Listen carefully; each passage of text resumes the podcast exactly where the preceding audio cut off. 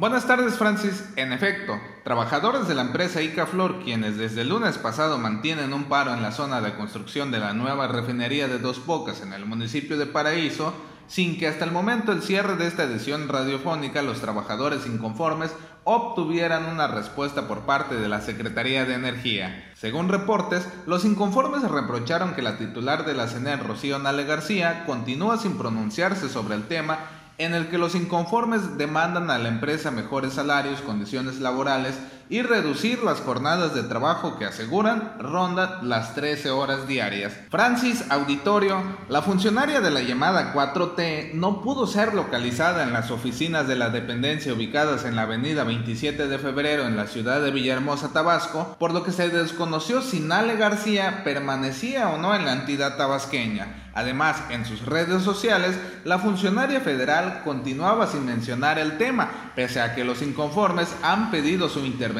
directa para solucionar este conflicto. Los últimos mensajes de la funcionaria en sus redes sociales se han referido al suministro y administración de gas que ha presentado problemas en los últimos días. En este sentido, aseguró que la CFE y SENACE trabajan desde el viernes pasado con todo el sector energético para enfrentar la falta de suministro de gas proveniente de Texas. No obstante, no se ha referido hasta el momento al tema de la manifestación de los trabajadores de la empresa Icaflor, que por lo menos a cinco días del inicio de la protesta sigue sin existir una respuesta oficial de la Secretaría de Energía encargada del proyecto o de la Secretaría de Marina, encargada de la seguridad en la zona. Mi reporte.